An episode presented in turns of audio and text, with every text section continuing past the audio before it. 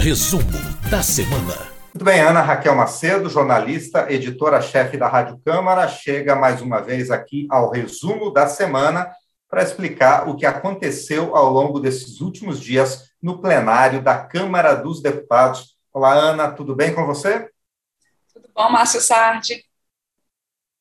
Então, entre os principais, as principais votações realizadas ao longo desta semana na Câmara dos Deputados, tem dois projetos relacionados à área de energia e, em paralelo, um também na área ambiental, de proteção animal. Você explica esses três projetos para a gente, Ana?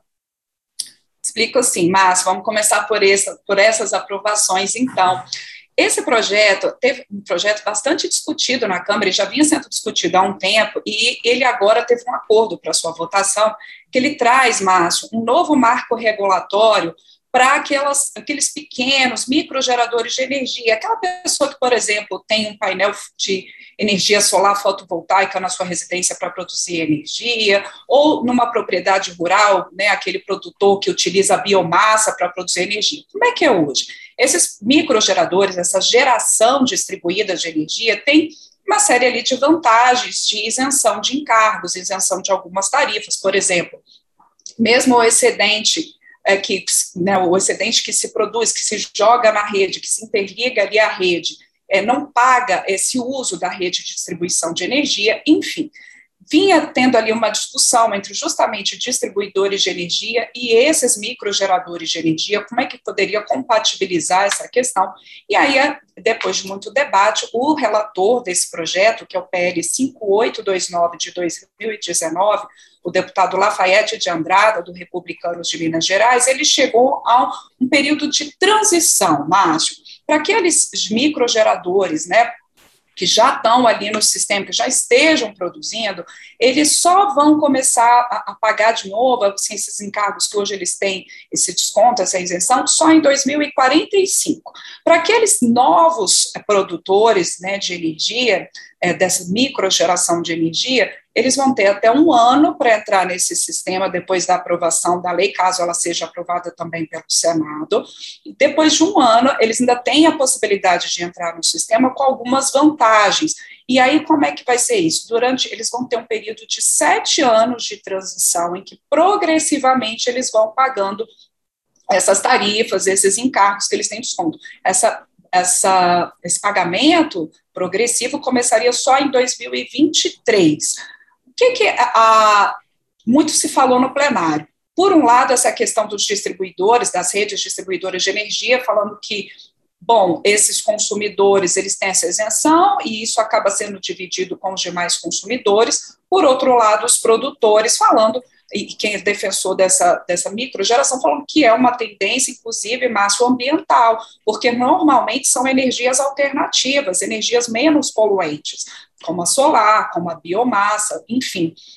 E aí o próprio relator colocou no plenário, Márcio, o deputado Lafayette de Andrada, que uh, ele não considera que esse custo seja colocado para os demais consumidores, porque no fim todos ganham. Ele citou, por exemplo, que quando você tem essa microgeração de energia, essa geração de energia distribuída por fontes alternativas, você diminui a dependência, por exemplo, de uma geração centralizada e até das termoelétricas. A gente está vivendo agora um momento de crise hídrica, isso tem afetado os nossos reservatórios de hidrelétricas, e com isso o governo tem que ligar as termoelétricas e a tarifa de energia sobe. Então, o relator até colocou esse ponto. Se você tem microgeração estimulada, você depende menos, por exemplo, quando tem esses momentos de crise hídrica, da geração por termoelétricas, e essa geração impacta na tarifa de energia que todos nós pagamos. Essa foi uma questão. Outro projeto relacionado à energia aprovada, Márcio, trata diretamente do consumidor de baixa renda é o PL 1106 de 2020, e o que, que ele prevê? Ele prevê a inscrição automática no Programa Social de Tarifa Social de Energia Elétrica, no Programa de Energia Elétrica, para pagar menos na conta de luz, para aquelas famílias que já estejam inscritas, Márcio, no Cadastro Único de Programas Sociais do Governo Federal, o CAD Único. Hoje, essa não é uma inscrição automática, por incrível que pareça, e essa burocracia faz, Márcio, segundo cálculos do autor dessa proposta, o deputado André Ferreira, do PSC de Pernambuco, que mais de 12 milhões de famílias de baixa renda continuem pagando a conta de luz normalmente, sem desconto. Um desconto que pode chegar até 65% para esse consumidor de baixa renda. Então, essa proposta ela permite que, se a família está ali inscrita no CAD único de programas sociais do governo federal, automaticamente ela vai estar tá na tarifa social de energia de energia elétrica, pagando menos na conta de luz. Essa proposta ela já tinha passado pelo Senado, portanto, agora com essa nova votação dos deputados, ela vai para a sanção presidencial. Por fim, Márcio, você falou da questão do meio ambiente, e é isso mesmo. A gente teve uma outra proposta aprovada nessa semana, o PL 4206 de 2020, que ele proíbe tatuagens e piercings e cães e gatos para fins estéticos. Até a gente fica pensando, poxa, mas tem gente que faz isso? Tem, tem gente que faz isso. E aí essa proposta vem para proibir essa prática, prevendo que ela pode ser punida com três meses a um ano de detenção, mais multa. Pois é, eu tenho uma tatuagem da minha gata, Ana Raquel Macedo, na perna, mas nunca vou fazer o contrário, não. É, as pessoas pois podem é. ficar tranquilas. A gente Bom, pode optar, né, Márcio, se a gente exatamente. quer ou não tatuagem ou piercing, os cães e gatos não. Exatamente. Bom, é, tem outras duas propostas aprovadas nessa semana, uma na área de segurança pública, e a gente também finalmente resolveu, depois de muito tempo, né, os deputados resolveram a questão da reforma eleitoral. Conta um pouco disso para a gente, Ana. Isso, Márcia. A gente tem, então, essa questão da mudança penal, que é o seguinte, é o projeto 5391 de 2020. Essa proposta, Márcia, ela prevê que condenados por assassinato de policiais ou militares por conta dessa condição de policiais ou militares, que então os assassinos desses policiais militares, eles, se, eles cumpram pena no regime diferenciado.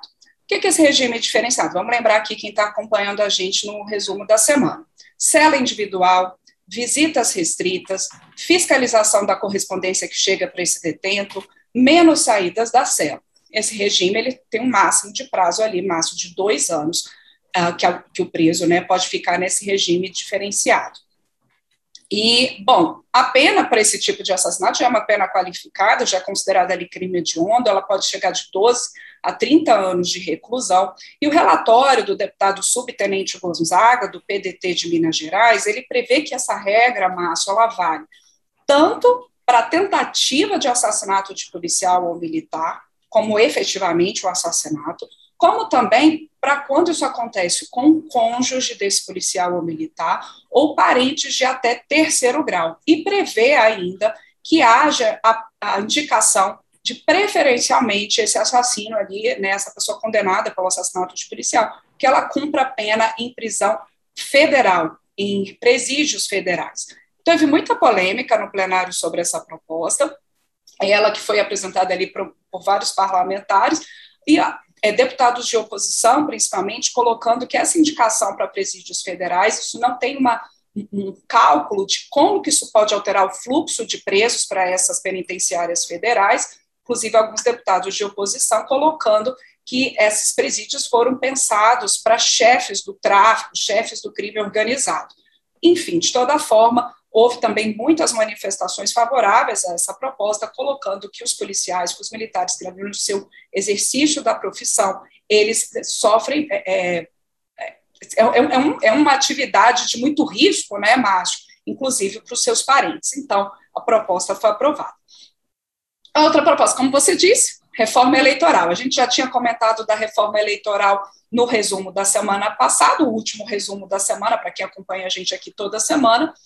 É, e agora os deputados votaram o segundo turno dessa proposta. Como ela muda a Constituição, a gente lembra aqui, ela precisa de dois turnos de votação, com no mínimo 308 votos favoráveis na Câmara.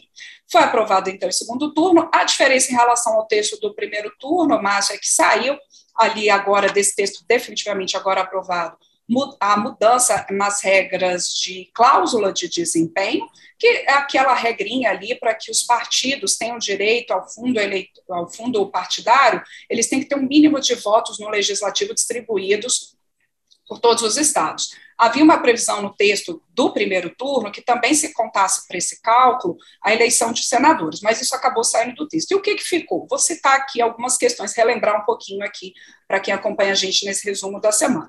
A volta das coligações partidárias, quer dizer, os, países, os, os partidos podendo se unir ali para disputar a eleição, inclusive em cargos é, para o legislativo, é, isso tinha saído da legislação brasileira em 2017, e essa seria a primeira eleição ah, para cargos do Legislativo Federal em que não haveria, a eleição do ano que vem, né, em que não haveria a coligação.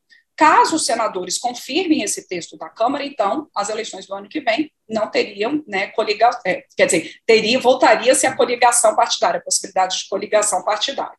Também mudanças ali no cálculo do fundo eleitoral e partidário, prevendo que os votos dados a mulheres e negros contam em dobro para é, efeito desses cálculos. Mudanças também ah, na, na mudanças, por exemplo, também prevê que qualquer mudança na legislação eleitoral, inclusive decisões do Tribunal Superior Eleitoral, devem ser feitas um ano antes do pleito. É, outra mudança, a, a posse de presidente e governadores, que a partir por esse texto aprovado, a partir de 2027, a posse de presidente seria em 5 de janeiro e a de governadores em 6 de janeiro, e também facilita, Márcio, a possibilidade de, da apresentação de projetos de lei de iniciativa popular, que são aqueles. Ah, hoje, eu até separei aqui para ler um pouquinho, porque hoje eh, a Constituição prevê que esse tipo de projeto ele precisa ser apoiado no mínimo por 1% do eleitorado nacional, distribuído por pelo menos cinco estados, e em cada um deles deve haver um mínimo de 0,3% dos eleitores que assinam e tem que assinar pessoalmente esse projeto. Por essa mudança aprovada agora pelos deputados, Márcio, é, facilita, prevê, por exemplo, que vai precisar do apoio de apenas 100 mil eleitores, independentemente da distribuição pelos estados, e pode até ser feita de maneira eletrônica essa assinatura. E prevê também essa proposta que em eleições podem ser feitas consultas locais sobre questões locais ali uh, durante as eleições. Bom, como eu disse, essa proposta ainda tem que ser aprovada pelos senadores, e para que ela possa, essas regras novas, possam valer para as eleições do ano que vem, tudo isso tem que estar concluído de né, no Senado, a votação concluída até outubro, ou seja, um ano antes da eleição. Bom, muito bem. E também tivemos mais duas propostas votadas com caráter um pouco mais administrativo, vamos dizer assim, e dentre elas a única medida provisória votada nesta semana, alterando cargos em comissão no Poder Executivo. E o outro projeto tem a ver com o meu estado, não é, Ana Raquel? Exatamente, Márcio. Essa medida provisória, que é a 1042, ela foi aprovada pelos deputados e pelos senadores também já nesta semana, portanto, votação concluída, e o texto, como teve modificação, aqui pelos parlamentares, ele já vai para a sanção presidencial. O que, é que prevê essa medida provisória, Márcio? Ela muda ali a configuração dos cargos de confiança, dos cargos comissionados na administração pública federal. Saem os atuais DAS e aí você tem a transformação deles em cargos comissionados executivos pelas regras, esses cargos eles têm que ser ocupados, é, tem que ser pelo menos 60% desse, desses cargos ocupados por servidores federais, quando não for servidor, então, esses outros 40% tem que ser pessoas com perfil profissional, uh, honestas e que tenham ficha limpa. Elas não podem estar inelegíveis mais para ocupar esses cargos comissionados executivos. Ali, o relator na Câmara, o deputado Acácio Favacho, do PROS, do Amapá, ele mudou algumas questões da medida provisória, inclusive para vencer resistências, porque houve críticas a essa medida provisória encaminhada pelo governo ao Congresso.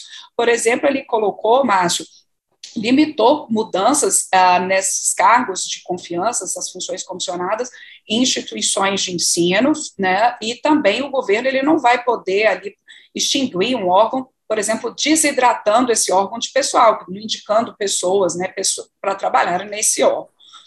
A oposição, de toda forma, criticou essa medida provisória, disse que ela dá muita a, a poder ali ao Poder Executivo, muita liberdade ali ao Poder Executivo para mexer na sua estrutura e que isso poderia afetar a qualidade dos serviços públicos. De toda forma, a maioria de deputados e, como eu disse, também de senadores aprovou essa medida provisória e ela vai para sanção. Por fim, a gente fala do seu estado, Paraná, Márcio, e é uma homenagem. Exatamente há uma figura muito conhecida do Paraná, que é, morreu, né, faleceu esse ano, que é o Jaime Lerner, uh, que foi ali, é um, foi um arquiteto, urbanista, prefeito de Curitiba por três vezes, governador do Paraná por duas vezes, é, e ele teve ali algumas marcas importantes na cidade de Curitiba. A gente sempre lembra da questão do transporte, a questão dos parques, isso tudo ali teve a mão do Jaime Lerner. E qual que foi essa homenagem que a Câmara fez? Ah, o nome de uma ponte que está ali em construção já, uma ponte ligando a cidade de Foz do Iguaçu, no Paraná, à cidade de Presidente Franco, no Paraguai. E essa ponte, então, essa ponte aí que hoje né, que está em construção, se chamaria Ponte da Integração, ela é, passa, então, a, a, se chamar Ponte Jaime Lerner. Ah, é um projeto dos deputados, né, ainda precisa de análise dos senadores, mas ah, na votação no plenário, muitos parlamentares lembraram, então, da importância do Jaime Lerner para a arquitetura e para o urbanismo, não só do Brasil, mas também com obras em outros países. Pois é, ele realmente é uma figura, de certa forma, controversa por algumas posições políticas, mas com certeza, Curitiba, que hoje muitos consideram uma cidade modelo, só é o que é por conta das ações do ex-prefeito e depois ex-governador do Paraná, Jaime Lerner. Então, uma boa lembrança nessa homenagem ao ex-governador do Paraná. Bom, Ana, e a você eu agradeço também. A gente retorna na semana que vem com o resumo da semana, mostrando o que acontece no plenário da Câmara. Muito obrigado. Obrigada a você, Márcio Sardi. Até mais.